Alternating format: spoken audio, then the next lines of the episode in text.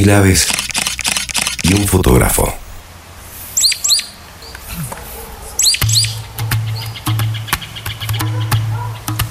Auspicia a mil aves y un fotógrafo Pinturas Fadepa, pinturas para el hogar.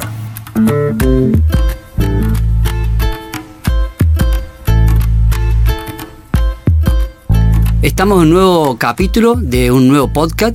En esta ocasión eh, vamos a hablar de una especie bastante conocida y bastante fácil de observar, sobre todo en su área de distribución, que es bastante amplia, y vamos a hablar del zorzal chihuanco. En este podcast nuevamente nos acompaña eh, Guillermo Eferco, que es biólogo y quien trabaja en la Universidad Nacional de Córdoba y en el Centro de Zoología Aplicada, y aparte compañero de la Fundación Milaves, donde se encarga de liderar el equipo de investigación científica. Así que Guille nos va a acompañar una vez más, ya que al ser biólogo, ornitólogo, obviamente sus conocimientos son muy valiosos para hacer los aportes de estos podcasts, eh, no solamente sobre el chihuanco, sino muchísimas otras especies y comportamientos de otras aves que iremos este, hablando más adelante. Más vale pájaro en su hábitat, mil aves y un fotógrafo. Bueno, el zorzal chihuanco pertenece al orden de los paseriformes, o sea, recordemos que en el mundo de las aves hay dos grandes órdenes, paseriformes y no paseriformes. Y los no paseriformes son aquellos llamados pájaros. Por ende, el zorzal chihuanco se lo puede llamar bien como pájaro. Bien, em, después pertenece a la familia Turdidae y de esta gran familia hay 336 especies las cuales son cosmopolitas, habitan en todo el planeta estas especies, y una de estas especies es el zorzal chihuanco, cuyo nombre científico es Turdus chihuanco. Esta especie fue descrita en 1858 por Burmestein. ¿Cómo es el zorzal chihuanco? Ahora vamos a describir la especie de zorzal chihuanco. Mide 25 centímetros, tanto macho como hembra tienen el mismo tamaño, pero tienen algunas características cromáticas que eh, se diferencian entre macho y hembra. Ahora vamos a pasar a describir el macho. El macho es pardo negruzco, el, negro es bastante este, intenso, bastante saturado y tiene el pico y las patas color amarillo anaranjado. Y otra característica que tiene el macho del zorzal chihuanco es un fino anillo periocular amarillo. Los ojos tanto del macho como la hembra son color pardos. Y la hembra es un poco más apagada, es un poco menos negra y más parduzca y carece del anillo periocular alrededor del ojo. ¿Dónde vive el zorzal chihuanco? Bueno, el hábitat del zorzal chihuanco es bastante amplio, tiene una distribución bastante grande, digamos, y comienza al norte en Ecuador y llega hasta el centro y sur de Argentina, pasando por Perú, Bolivia y Chile. En, el país de Argentina, las provincias donde habita va desde Jujuy hasta eh, el centro y sur de Chubut, teniendo algunos registros de nuevas poblaciones, incluso más al sur, que se puede este, atribuir esta expansión al cambio climático. Habita muchísimas eh, tipos de regiones distintas, como por ejemplo en Argentina habita eh, con regiones del Chaco Seco, estepa patagónica, el monte, puna y yungas, para que veamos la enorme adaptabilidad que tiene esta especie a los distintos ecosistemas y adaptarse a conseguir alimentos, a nidificar y a un montón de otras características que la diversidad de ambientes en los que habita el zorzal chihuanco. Es bastante común observarlo en su área de distribución y su hábitat pueden ser bosques, jardines, zonas rurales. Es bastante adaptable también a estar en zonas degradadas. Una de las características también del hábitat, que también se puede fijar en, los, mapas de distribución, es que siempre está en zonas montañosas, sea cordillera, precordillera o sierras pampeanas. ¿Cómo se reproduce el zorzal chihuanco? Con respecto a la reproducción del zorzal chihuanco, primero podemos aclarar que son monogámicos. Se constituye en la pareja de por vida y construye su nido entre septiembre y febrero, marzo aproximadamente. Y el nido es una taza semiesférica que la construye en árboles o arbustos, pero también puede ser en repisas o alguna que a mediana altura. La construye con hierbas y pastos e interiormente la tapiza con cerdas y plumas. La hembra es la que construye el nido y es la encargada de incubar a los dos o tres huevos que pone. La incubación dura entre 11 y 12 días y una vez que nacen los pichones es ahí cuando el macho empieza a colaborar y junto con la hembra alimentan a la camada. Los huevos son celestes verdosos con algunas manchas grises y pardas. La anidada del zorzal chihuanco, al igual que la anidada de cualquier otra ave, estos huevos o pichones suelen ser depredados también y entre los depredadores se encuentran otras aves que pueden comer sus huevos, como por ejemplo el venteveo, el cacholote, el chimango, la comadreja overa también y algunos roedores más pequeños que se comen o los huevos o los pichones. ¿De qué se alimenta el zorzal chihuanco? La alimentación del zorzal chihuanco está constituida por vertebrados y algunos frutos a los cuales se alimenta tanto arriba de las plantas posado en la percha y también tiene una característica de buscar alimento en el suelo entre la hojarrasca o las hojas sueltas. Ahí también se puede encontrar alimentos como lombrices, gusanos o algunas semillas caídas que encuentra. Estás escuchando Mil aves y un fotógrafo, un podcast de aves, ambiente y anécdotas por Guillermo Galeano.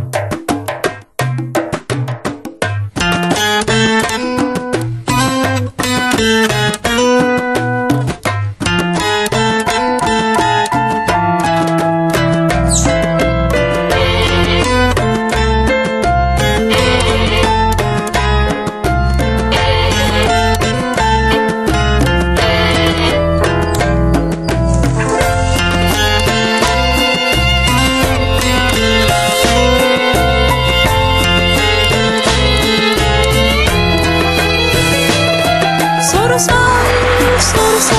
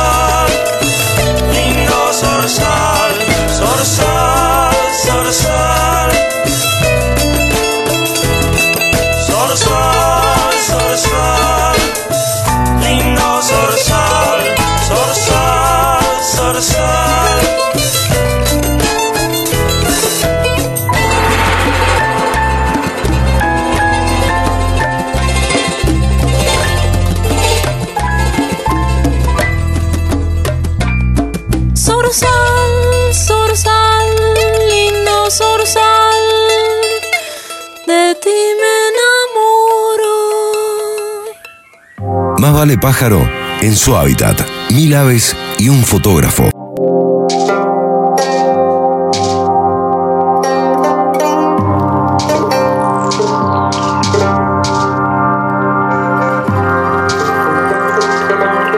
Bueno, ahora sí, vamos a, a charlar un rato con Guillermo Alferco, biólogo, ornitólogo, y quien nos va a contar una característica muy importante que tiene no solamente los zorzales, sino muchísimas otras especies, para que hablemos también de lo que es un servicio ecosistémico, ¿no? ¿Qué nos brinda el medio ambiente y cómo el medio ambiente solo se va retroalimentando en un punto, y en este caso a través del zorzal chihuanco? Hola Guille, ¿cómo andás? Bienvenido, ¿cómo estás?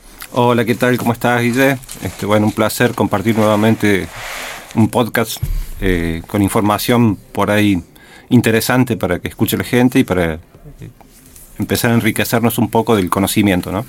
Contanos un poco, Guille, eh, porque acá estamos, estamos, estamos diciendo que los zorzales chihuahuas se alimentan de frutos. ¿Qué pasa con esos frutos? ¿Por qué un ave puede ser generadora de bosque? Sí, está buenísima la pregunta y, y, el tema también en particular porque justamente los zorzales son considerados dentro de los paseriformes, digamos, de los pájaros, como uno de los principales dispersores de semillas y sembradores de bosques, de nuevas plantas para regenerar bosques. Y esto es así porque justamente al ingerir los frutos carnosos que tienen en su interior las semillas y los carocitos, al pasar por el tracto digestivo, eh, generan una particularidad que es ablandar los tegumentos externos de estas semillas que son duras, ablandarlas y hacer que sea favorecida su germinación. Y está eh, comprobado este, mediante experimentación que se hizo en laboratorio que semillas colectadas eh, naturalmente caídas de los árboles o recolectadas de los árboles, puestas a germinar, comparadas con semillas que se colectaron de las heces de los zorzales, el poder germinativo de las semillas que, que provienen, digamos, de estas heces, tienen un mayor éxito germinativo que las naturales. Entonces, bueno, es sumamente importante el rol ecosistémico que, juega, digamos, el papel que juega el zorzal y lo, los demás zorzales que tenemos, no solo en nuestra provincia, sino como decías vos, a lo largo de todo el mundo, eh, justamente para cumplir este rol ecosistémico. ¿no? O sea, también tengamos en cuenta, a ver, pregunta, pienso que no solamente va a dispersar las nativas, ¿no? ¿Qué pasa con las exóticas? También genera un problema, ¿no? Hay una contraversión ahí, pero obviamente no es culpa del zorzal, sino es culpa nuestra que trajimos exóticas de Asia. Contame un poquito esa parte. tal cual, tal cual, Guille. Este, como decís, este el zorzal no, evalúa si un fruto que va a comer es apetecible porque sea nativo o porque sea exótico, sino que va a, a buscar su alimento en base a la oferta que tenga. Eh, particularmente en Córdoba, una de las problemáticas ecológicas que estamos teniendo y a nivel global se, se lo observa son las invasiones biológicas, este, que estas invasiones eh, son generalmente de, eh, de, plantas, digamos, que son muy adaptables a climas foráneos, no son nativas, son plantas que no son nativas y que se asilvestraron en nuestros ambientes naturales, este, porque se las utiliza generalmente como ornamentales en las casas, etcétera. Entonces, bueno, eh, el crecimiento descontrolado que tienen estas plantas, la poca capacidad que tienen de ser controladas por en forma natural por enfermedades, por predadores, etcétera, hace que proliferen en forma exagerada en desmedro de las plantas nativas nuestras. Y una de estas plantas que normalmente observamos justamente en esta época, en otoño, en, en, nuestra provincia, en las sierras de Córdoba, que es el piracanta, o conocido como crateus, que uh -huh. se lo utiliza mucho sí. como cerco, sí, sí. Este, que la gente se ve maravillada cuando fructifica, porque da unos racimos enormes de, de frutos rojos todos amontonaditos así en ramas. Este, es un paisaje maravilloso, pero no es nuestro, es foráneo, y eso está compitiendo con nuestra flora nativa. Y lo que ocurre es que justamente esta planta ofrece los frutos cuando las plantas nativas nuestras no tienen frutos. En esta época, en otoño, nuestras plantas nativas generalmente florecen al principios de la primavera y dan sus frutos entre diciembre, enero y febrero. Pero estas plantas, el piracanta, por ejemplo, este, ofrece sus frutos en la época otoñal, incluso avanzado ya el invierno, cuando no tiene oferta de, plantas nativas. Entonces, eh, se hizo un estudio, un, colega, un investigador del Centro de Zoología Aplicada, estuvo evaluando este, cuál es la influencia que tienen este comportamiento, digamos, de alimentación y de dispersión eh, entre las nativas y las exóticas, invasoras, y eh, el resultado, la primera, la principal conclusión es que los zorzales siempre van a preferir las plantas nativas cuando hay oferta de frutos nativos pero obviamente cuando ya no existe más esa oferta, se alimentan principalmente de estas plantas exóticas, dentro del cual de ellas está también el cotoniaster, que es otra que podemos observar en, los faldeos de las sierras grandes, cuando estamos subiendo Pampa de Achalo, por ejemplo, y que justamente ofrecen sus frutos cuando no, tienen eh, otra oferta alimenticia. Buenísimo. ¿Podemos nombrarlo al, al, científico y al doctor que hizo el trabajo este, al gran amigo? Sí, un amigo, el doctor David Vergara, este, que trabaja en el Centro de Zoología Aplicada y está evaluando, incluso ahora está trabajando también con otro, otra, eh, él está focalizado en el, tema de, la dispersión de semillas de plantas invasoras a través de aves y mamíferos y en la, actualidad está empezando un proyecto para, para evaluar otra problemática que está existiendo entre las sierras, que son eh, la aparición de eh, olivos silvestres en las sierras de Córdoba, este producto también de la dispersión de algunos agentes dispersores que pueden potencialmente ser las palomas, que son el, olivo y, la oliva, la, aceituna, digamos, en su fruto grande, lo tiene que se alimentan principalmente de aves más grandes y potencialmente podrían estar dispersando eh, olivos y, asilvestrándose en distintas partes de la sierra. Es un, trabajo que está comenzando él en la actualidad a, transitarlo, así que vamos a ver cuál es el resultado. El resultado, y ahí lo invitaremos para que nos cuente. Seguramente que sí. Hay la importancia que, que está contando Guille también, hay que tener en cuenta que si eh, la mano del hombre, digamos, acciones antrópicas, no intervenimos, pero con políticas claras y contundentes en la extracción, en la extracción de la flora exótica, esto no va a tener fin y va a ser muy, muy perjudicial para toda la flora nativa, digamos, ¿no? La única solución que queda acá hoy por hoy en sierras de Corro, sobre todo en sierras chicas y en otros lugares de la provincia y del planeta entero, es sencillamente la extracción. ¿Por qué? Porque cuando llegan las aves, se alimentan de, por ejemplo, un fruto de siempre verde o de mora, obviamente las aves vuelan, pueden volar hasta cientos y miles de kilómetros con esa semilla en, su aparato digestivo, al defecar en alguna quebrada perdida en sierras grandes, obviamente es ahí donde va a crecer un nuevo siempre verde. Por eso es tan importante que en tanto y en cuanto se pueda, la, es fundamental y primordial la extracción de, de estos árboles, sea el tamaño que sea, sea ubicado donde esté, y en su reemplazo poner una especie nativa, que a las aves la va alimentar lo mismo, pero nos va a prestar un servicio ecosistémico muchísimo mayor a lo que nos, que nos presta una especie exótica. Estás escuchando Mil aves y un fotógrafo, un podcast de aves, ambiente y anécdotas por Guillermo Galeano.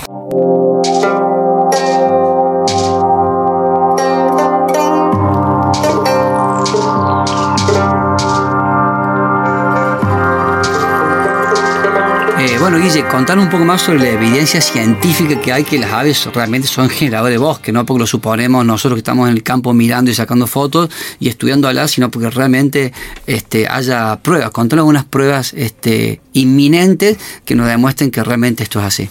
Sí, mira, justamente hace poco tiempo estuve eh, evaluando una, tesis de grado de, un biólogo, ahora biólogo, digamos, gracias a esa tesis, eh, Nicolás Lewin, este, en donde pusieron a prueba un, proyecto que existe para justamente aprovechar las especies dispersoras legítimas, que se les conoce así con ese nombre, a las, que potencialmente eh, pueden eh, hacer que germinen mejor las, semillas que pasan por su tracto, digestivo, este, y cómo utilizarlas para restaurar ambientes degradados.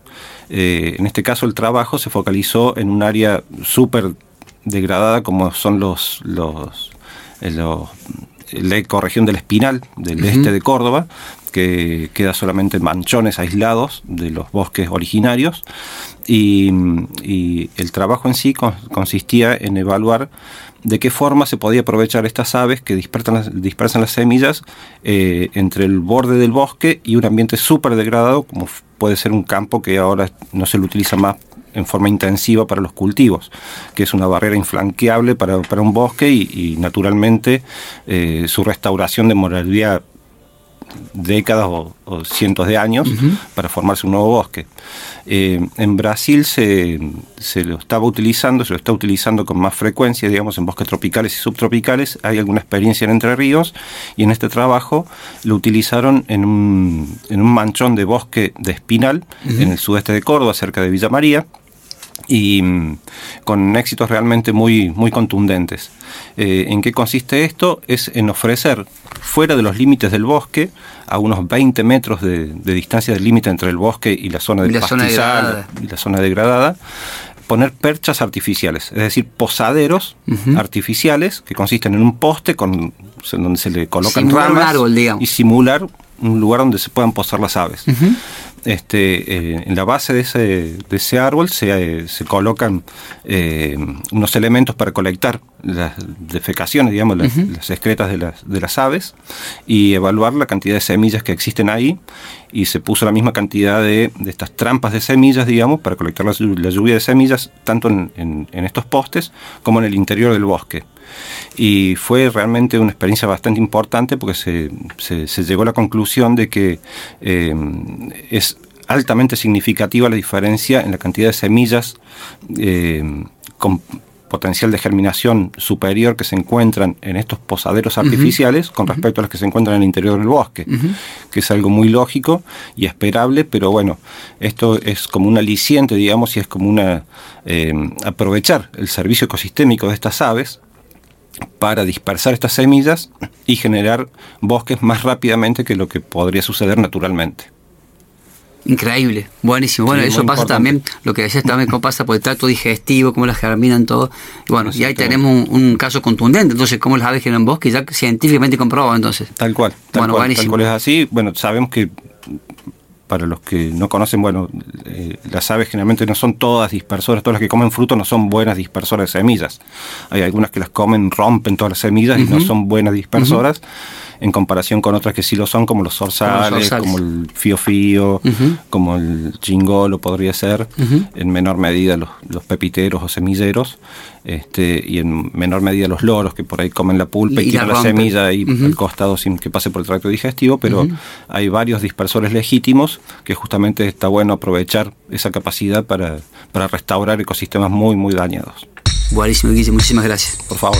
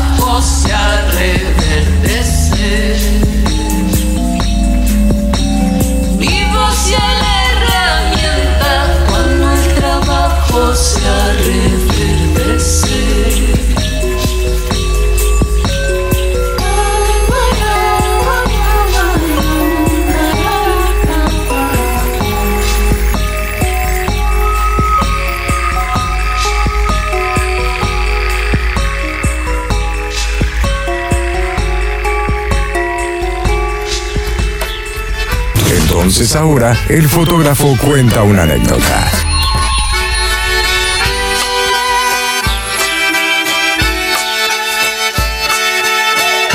anécdota con un, con, un zorzal chihuanco, puntualmente no tengo una así que podríamos que me haya pasado en especial, pero sí tengo un momento que lo, que lo tengo muy atesorado conmigo y fue en el 90 y 97, 98, cuando estaba haciendo mis primeros trabajos fotográficos con una máquina a rollo, a la cual en vez de poner rollo le puse diapositivas, y con esas diapositivas eh, había armado un audiovisual, un audiovisual eh, al cual pasaba por un proyecto y una pantalla en los colegios.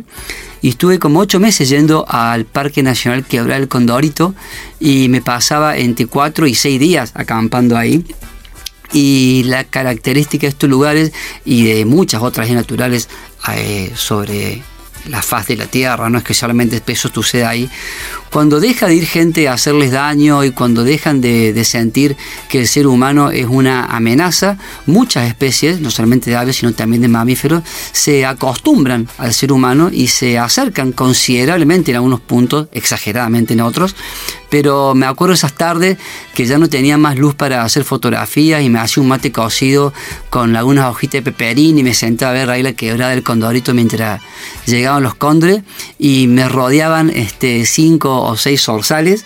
Y estaban ahí a muy poquitos metros míos y era una novedad porque en las otras áreas que yo visitaba eran muy ariscas las aves, pero acá esto hoy se acentuó lo cual es una buena noticia, quiere decir que por muchas más generaciones, de 90 y pico hasta el 2022 eh, que estamos ahora, no ha pasado, este, no se han asustado, entonces sí, se ha acentuado esto que se acerquen mucho.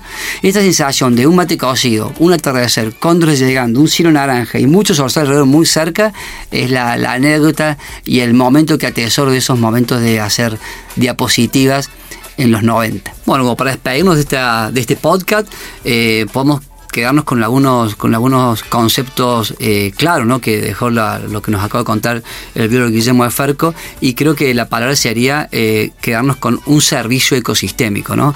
Servicios ecosistémicos son sumamente importantes y creo que no todos son valorados en su justa medida. ¿no?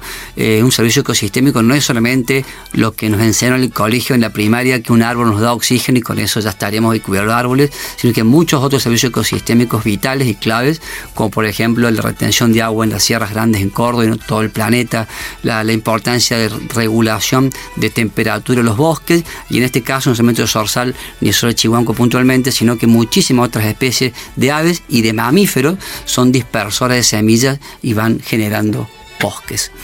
Y como cierro este podcast, em, principalmente un agradecimiento a Guillermo de Ferco por acompañarnos en este nuevo episodio de Mil Aves y un fotógrafo. Y obviamente agradecimiento también a toda la información invaluable que nos brindó el equipo completo de la Fundación Mil Aves, eh, a, a, los cuales parte del equipo los iremos invitando de a poco en los sucesivos podcasts que se irán viniendo a la brevedad. Un saludo a todos y nos encontramos en el próximo capítulo. Mil Aves y un fotógrafo. Auspició este episodio Pinturas Fadepa, pinturas para el hogar.